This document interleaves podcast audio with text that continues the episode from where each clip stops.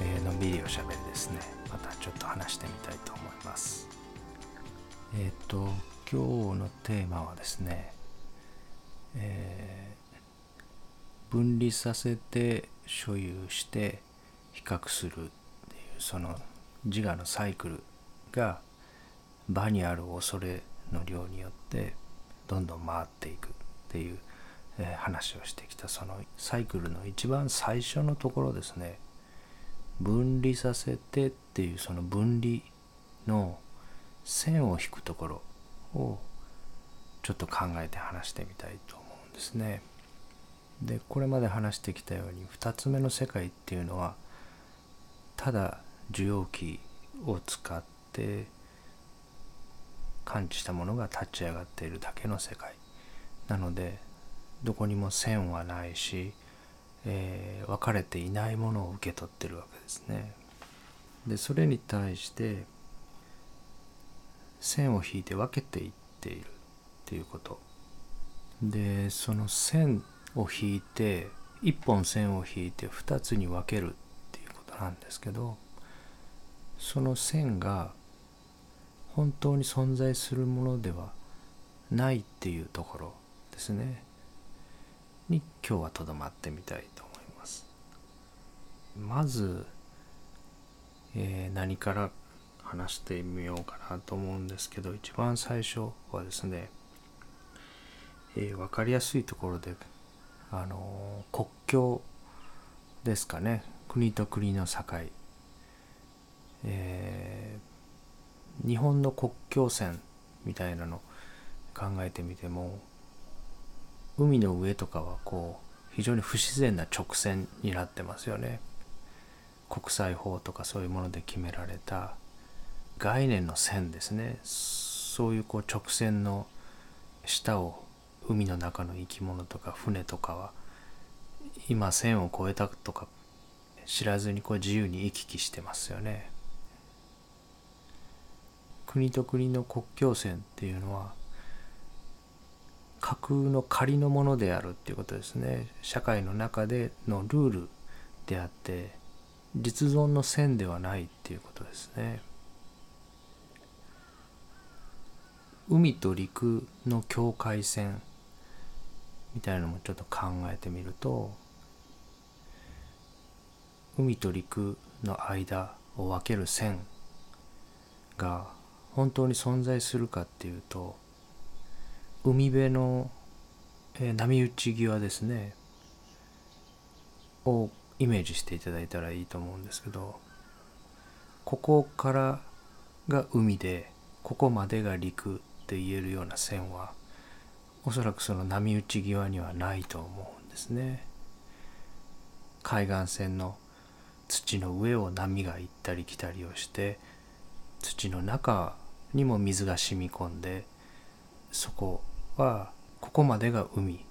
ここまでが陸って言えるようなはっきりと引けるような線はどこにもないわけですね。さっきの国際法のここまでが日本の領土みたいな架空の線はまあ別として例えばイタリアって言った時にそのイタリアの国っていうものの線っていうと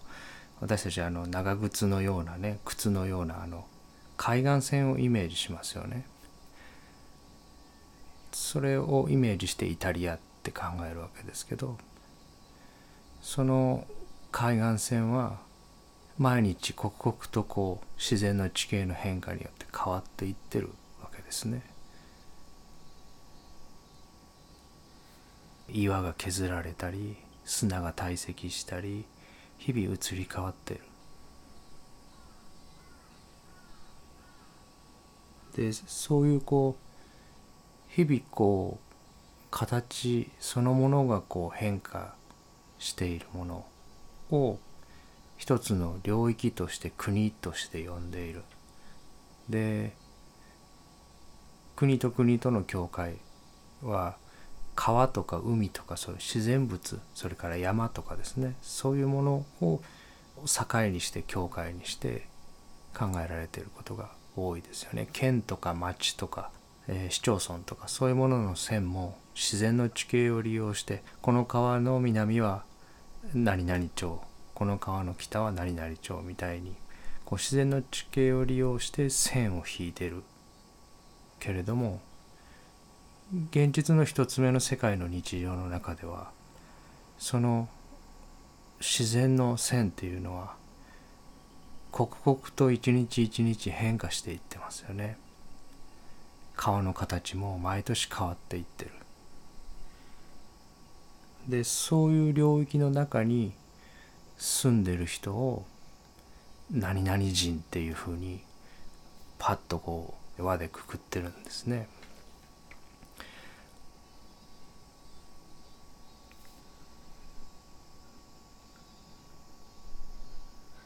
例えばアメリカの方っていうアメリカ人っていうのをくくったとしても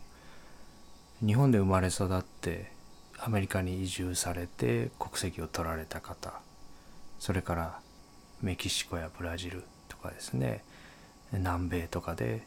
生活されていてアメリカに移住された方。で祖父母がヨーロッパにおられる方。そういうこういろんな人たちをアメリカ人っていうふうに一つのこうパッケージにくくって線で切り取ってるわけですね。移住とか移民とかですねそういう届け出、えー、がなされた時に今アメリカ人の人口が何人かっていうのが出るわけですねだから昨日の夕方そういう役場が閉じた時にアメリカ人っていうのが何人届け出が出てて国籍を持っておられる方が何人っていうのはそこで数字が出るわけですけどその時のアメリカ人と1年前のアメリカ人は違う集団ですよね。その1年間に移ってこられた方もいれば出て行った方もいるはずだしそのバックボーンが全然違う人たちの集まりであると同時にそのくくってる線の中の要素たちは行き来してるわけですね。どんどんどんどん入れ替わってるっていうのが現実。一つ目の世界の実情なんですね。そういうこう刻々と変化して捉えきれないものを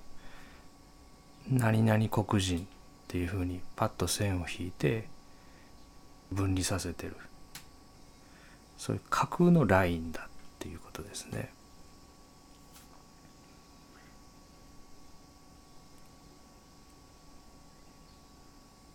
海と陸の線もそうですけど、えー、空と宇宙の境界っていうのをちょっと考えてみるとどこに線があるかですね。ここまでが空。ここまでが宇宙っていう線が存在するかっていうのをちょっと考えてみると一応大気が存在する範囲を大気圏と呼んでその外側を宇宙空間と呼ぶことになってるみたいなんですね。で大気圏の災害層は外気圏って呼ばれて高度1万キロなんですね。なので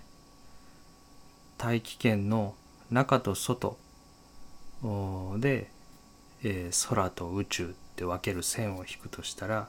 高度1万キロが一つ線としてあるわけですね。えー、だけどここまでが空でここからが宇宙だって言ってる線はいろんな分野で実はバラバラなんですね。カーマンラインって言ってまあ一一番使われてるのは国際航空連盟が定めてる高度100キロをそれ以上の高度に達した人工物および人間が宇宙飛行を行ったっていうふうに認定してるっていうこのカーマンラインっていうのは宇宙と空の境界っていうふうに使われることが民間では多いですね。高度1万キロと高度100キロだと全然違いますよね。全然実は高度100キロっていうのは大気圏の中なんですね。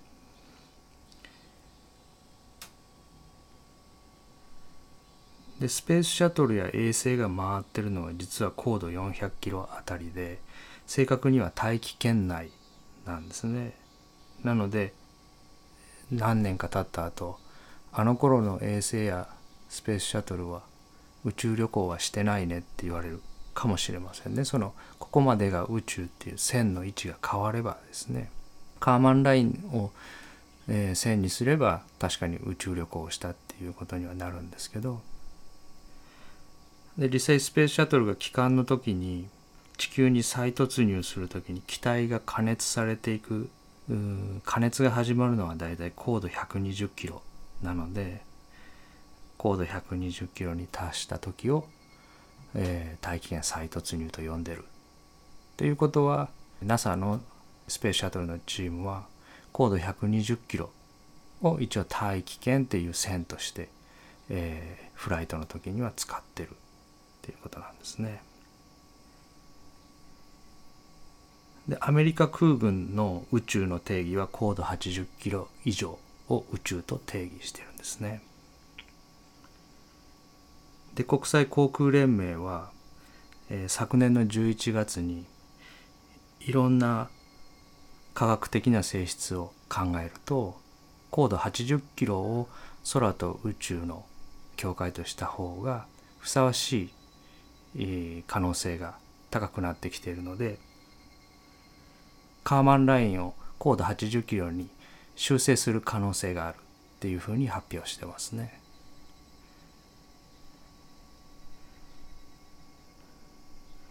どこまでが空でどこまでが宇宙かっていう線も実は存在してない概念上のものなんですね。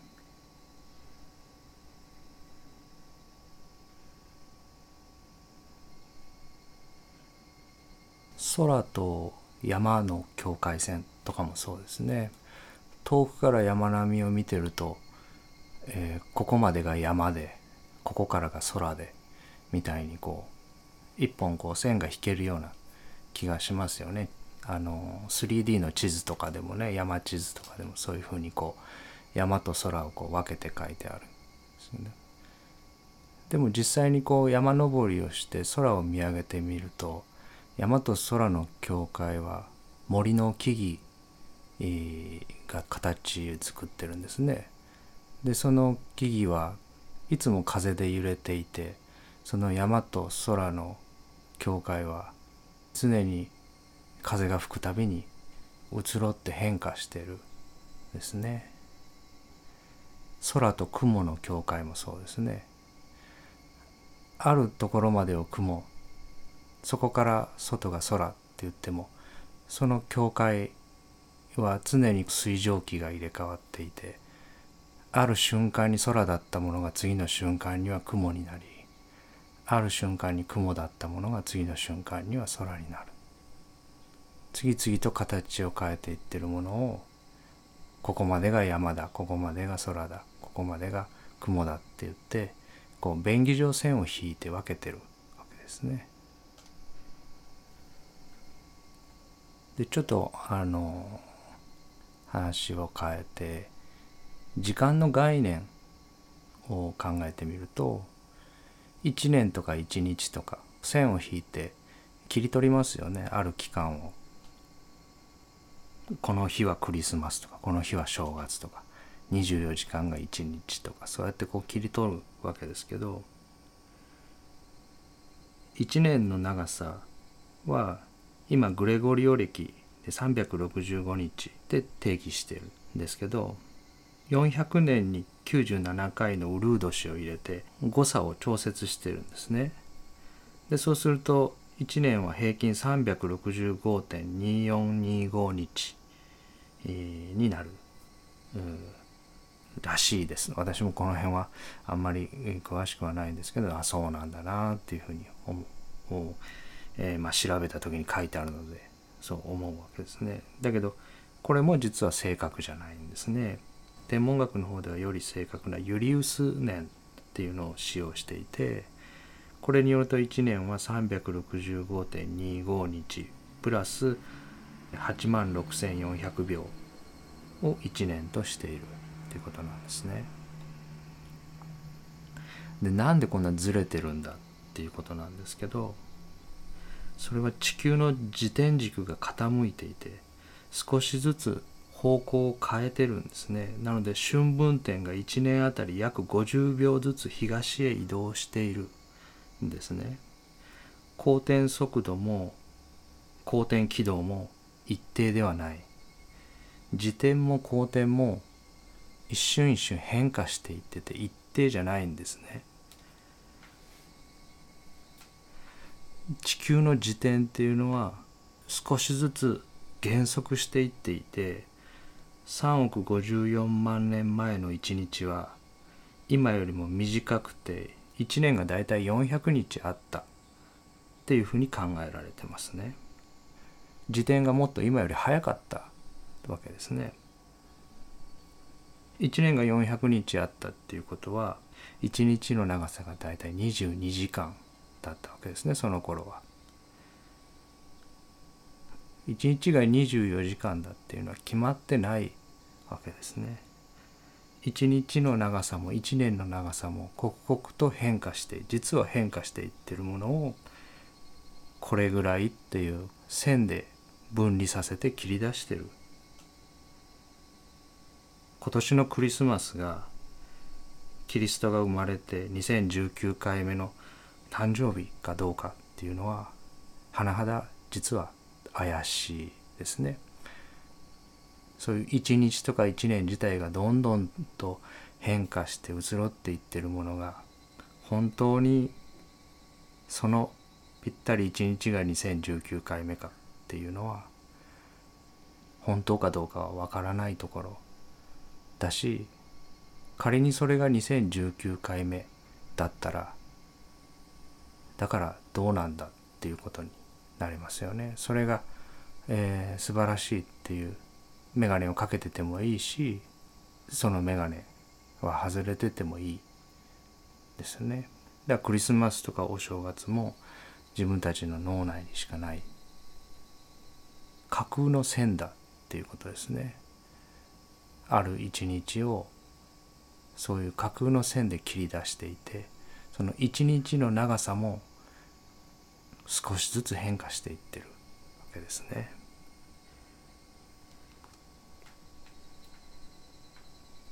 で物もう名前をつけて切り出しますよね私たち。で「蛾はフランスにいない」っていう話なんですけど、えー、蝶々ですねいわゆる臨死目をパピヨンっていう呼び方をするそういうふうにこう一つの生き物として線を引いて分離させる。そういう国々、えー、日本人はあれですね。蝶と蛾を区別して考えますよね。蝶と蛾は線を引いて分けて別のものだっていうふうに捉えるわけですけどフランスドイツインドネシアネパールなどは「蛾」っていう単語がないのでパピオンですね。その蝶々っていう一つの線しかないので蛾と蝶を区別しないですね。だから今言った国々には蛾が存在しない。蝶だけが存在しているわけですね。で英語圏では時々セセリ鳥科の蝶をスキッパーズって言って蝶と側からさらに分ける国もあるのでフランス人の方は側も蝶もひっくるめて蝶だっていうこう一個の切り取り方だけど英語圏の方は、えー、スキッパーズも入れて3つに分けるっていう、えー、そういう分け方をする国もあるっていうことですね。だからあるものをどういうふうにどれだけ細かく分けるかみたいなのも決められたものはない。でそれは仮想の線なんですね。蛾と蝶の違いは何かっていうと蝶の触覚は先が膨らんだ棍棒状になっていて蛾の方は棍棒状じゃなくて糸状や串状や羽毛状などいろんな、えー、触覚を持ってるって言われますけどこれも進化のバリエーションで棍棒状なのか棍棒状じゃないのかっていうのもバーチャルな線ですよねそのどっちとも言えないような触覚を持った蝶を蝶と呼ぶのか蛾と呼ぶのかっていうその線はないですね本来ね本来ないものを線を引いて要素を分けて扱ってる架空の線で扱ってるっていうことなんですね。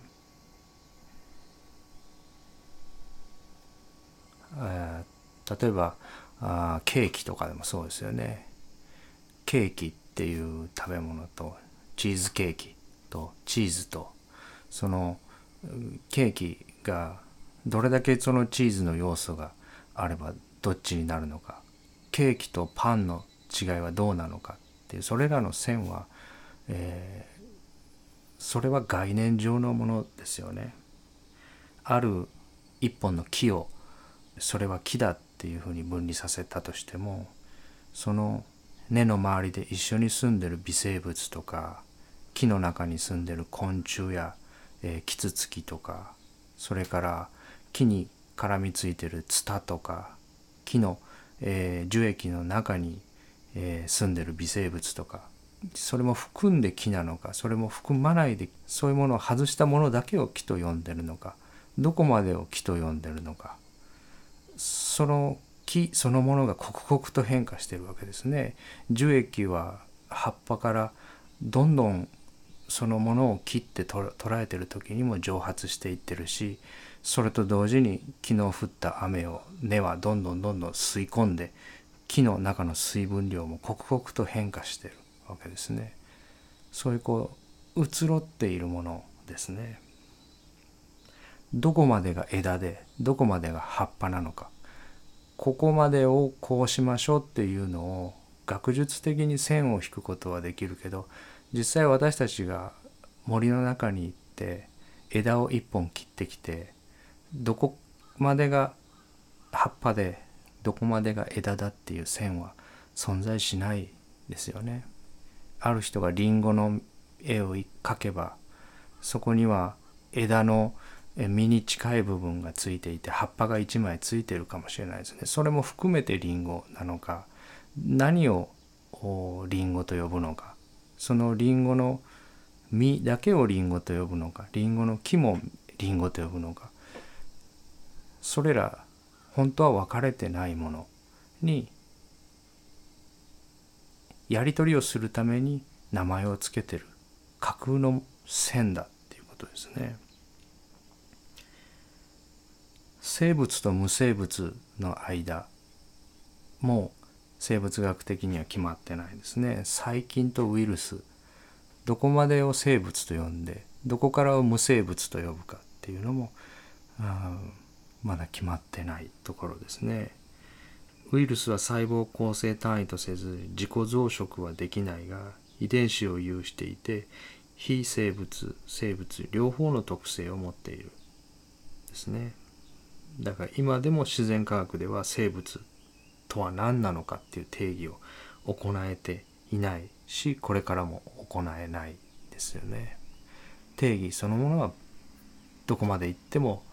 えー、実存を正確に捉えきれない実存の方が常に変化してしまうからですね。で自己増殖できないけど遺伝子を有しているっていうものはミトコンドリアだってそうですよね。独自の DNA を持ってるので。もともと別々の生物だったのが細胞の中に共生してそこで増えてる。じゃあミトコンドリアは別の個体なのかっていうその線はもう引けないですよね。混ざっていて。ウイルスの特徴を5つ挙げればそのうちのいくつかを持ってるような細菌もいるわけですね。リケッチアとかクラミジアとかそういうこう細菌なんだけどウイルス寄りのものウイルスなんだけどバクテリア寄りのものっていうようなその両者のこう境目のものが存在してどんな線を引いたとしてもその線では分けきれないものがいるいるっていうことですね。私たちの体を考えていってもそうですよね。どこまでが肩でどこまでが腕なのか線はないですよねどこまでが太ももでどこからが膝なのか線はないですよね体の表面は常に剥がれて壊れてで、えー、新しく毎日毎日自分の体表は生み出され続けてるわけですね剥がれ落ちてる量と生み出されてる量が釣り合ってるから皮膚の厚みが変わらないように見えてるだけで7年前の皮膚は今自分の体の中に残っていないっていうことなんですね。体の表面からも皮膚の表面の毛細血管の水分が常に俯瞰常設っていう形で自分たちは感知できないけども体表から水分が蒸発していってる。さっき飲んだ水が体の腸の中から吸収されて体に一度はなるけども表面から蒸発していってるし腎臓に送られて尿になって体の外へとこの瞬間にもはみ出していってるっていうことなんですね。体の表面の皮膚それから尿便それから呼吸そういうものの中に入ってる自分の体を燃やした後の燃えかすの炭素みたいなものがどんどんどんどん自分だと思ってるこの体の架空の線から外へ常にはみ出していってるんですね。でその線を越えて中に入ってくるものもあるし外へ出ていってるものもありますね。自分が意識しなくても酸素が入ってきてますね。酸素を取り込んで血管の中に酸素はいつも一呼吸一呼吸入ってきてるわけですね。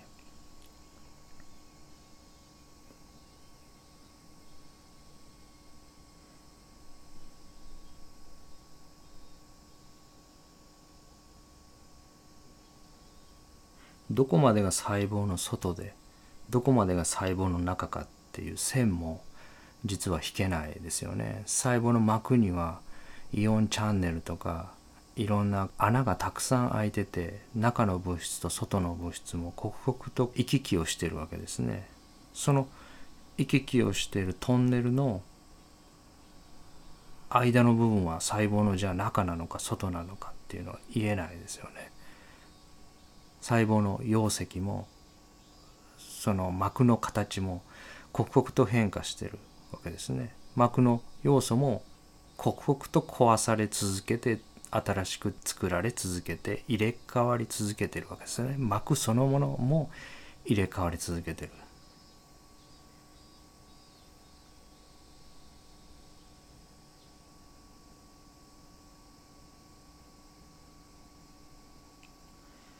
今までこう3つの世界っていうふうに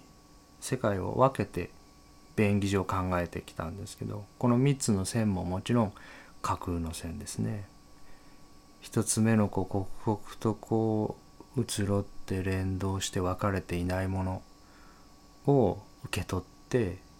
2つ目の世界がそれぞれの好みの脳内に立ち上がっている。でその脳内に立ち上がったものから演算が生み出されていて3つ目の世界が生み出されているっていうふうに話してきましたけど2つ目の世界と3つ目の世界も連動してますよね。大脳の感覚やと運動やとこの辺が感覚やだろうこの辺が運動やだろうっていうのは大体脳科学者の方々が研究していて脳の中のペンフィールドの小人もそうですけどこうマッピングができてはきてますけどそれぞれの神経細胞が1対1万の平行接続をしてる以上絡み合ってますよね。それがこう分けられるわけもない。でそしてその極材もですねペンフィールドの小人は実はとってもこう分かりやすく書いてあるのであここはこういうことをやってるんだなみたいにこう線が引けるような錯覚を持っちゃうんですけどいろんな場所にあって感覚や連合や運動やは極材も混ざり合ってるでそして混ざり合った細胞同士が1対1万の平行接続をしてるわけですね。受け取ったものをただ立ち上げることに使われている部分とそこからの演算をする部分もここまでが感覚やみたいにはっきり分けられるような線は存在してないですね。でこう場に恐れがあってその恐れをどう減少させるかっていうサバイバルを計算していくためには演算していかなきゃいけない。で CPU が計算するためには分かれてないだと計算のしようがないわけですね。だから、えー、要素をこう線を引いて分けて分離させて初めて演算が可能になるっていうことなんですね。前ですね、えー、問題だ問題だって騒ぐ人が問題の創造主だっていうことをちょっと言いました。ある出来事刻々と変化していて分かれていない一つ目の連動している世界から問題が起きたって言って問題を切り出してくるわけですね。でその切り出す線は当然バーチャルな線です。その線で切り出してきてその問題があるって言ってそれでほっとければいいですけど問題だって言ってる以上それを解決しようとして演算しますよね。で答えを演算するためにはさっき言ったように演算するための要素に分けなきゃいけないわけですね。仮の線だとしても要素を分離させていかないと問題を解決するための演算にならない演算しようがないっていうことなんですね。だから問題だ問題だって問題を見つければ見つけるほどどんどんどんどん世界は細分化していって分離していってコア全体から切り離されていくんですね。架空の線だけどもどんどんどんどん世界を細かく切り刻んで分けていって分けていってその分けたもの同士で次はこうなるだろう次はこうなるだろうって言って時間の概念の中で未来への変化を読んでいくわけですね。場の恐れが強くなれば強くなるほどどんどんどんどん分離して見えてくるって言いますかね周りのもの人自然そういうものがどんどんどんどん自分とはこうつながってないもののように見えていく宇宙銀河系太陽系地球ユーラシア大陸アジア国県市町自分の家自分の家族自分の体自分の頭自分の魂っていうふうにどんどんどんどん線を引いて分離させていって細かくしていくわけですね。でも線の中の実存の要素たちはその線は架空のものなので関係なく行き来してるわけですね。国境線をイルカは気にしないですね。県境の線を熊とか鹿は気にしないですよね。私の土地をバッタや蝶は気にしないで行き来しますね。私の部屋を虫や雲やそういう生き物たちは気にしないで行き来しますね。私の体の表面を水や気体は気にしないで行き来しますね。私の臓器を血液を気にしないで行き来しますね。私の細胞をナトリウムは気にしないで行き来しますね。引いた線の下を要素たちは常にお構いなく今も行き来してるんですね。これを話してる今も、えー、これを聞いていただいてる方々の今もある名詞で切り取ったものはその姿を刻々と変えながら外のものと中のものが行き来してるんですね。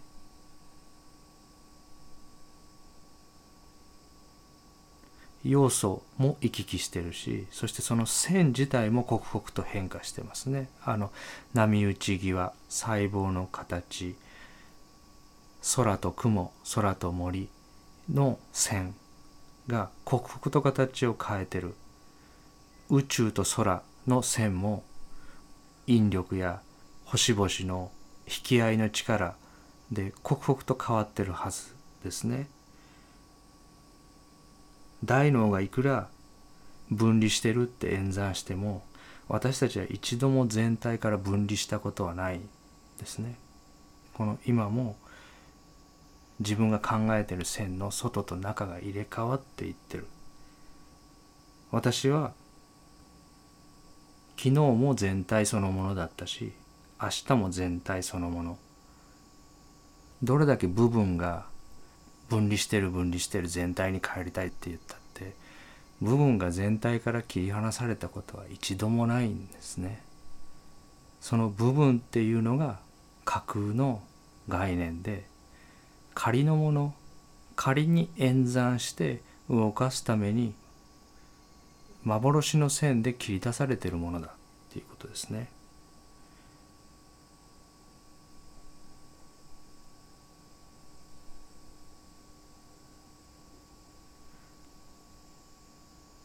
線を引いて分けて演算せざるを得ないこの CPU が計算するためにはしかもそんなに大量の要素をいっぺんに計算する演算能力も持ってない。なので日々の中でそういうこう要素を分離させて演算をしている時とそういうものから離れている仮の線なので目が覚めてればその線はないですね。その線がないところに戻っている時間を一日の中でこう持つっていうこと。が大切だなっていうふうに思いますね。どうしてもこう毎日の社会生活の中では演算することを要求されるし演算がこう走っていくのでその中だけにいるとどうしてもいろんなことやものがこうひどい時にはあたかもその計算によって動いてるかのような錯覚をする時間帯もあるんですね。時々その計算が一つ目の世界の動きと合うこともあるわけですねたまたま。でまるでその自分が計算して自分が動かしてるような錯覚を持ってそのまま動いていくとやっぱりそれは生きていくのが苦しくなっていくどんどん苦しくなっていく方向だと思うんですね。ここが問題だここが足りないっていうその自分が問題だって切り出したものが自分がマイナス20点だって切り出してるものなのでその演算が架空の線で切り出した存在しない要素たちで導き出されたものだっていうことは覚えておいてもいいのかなっていうふうに思いますね。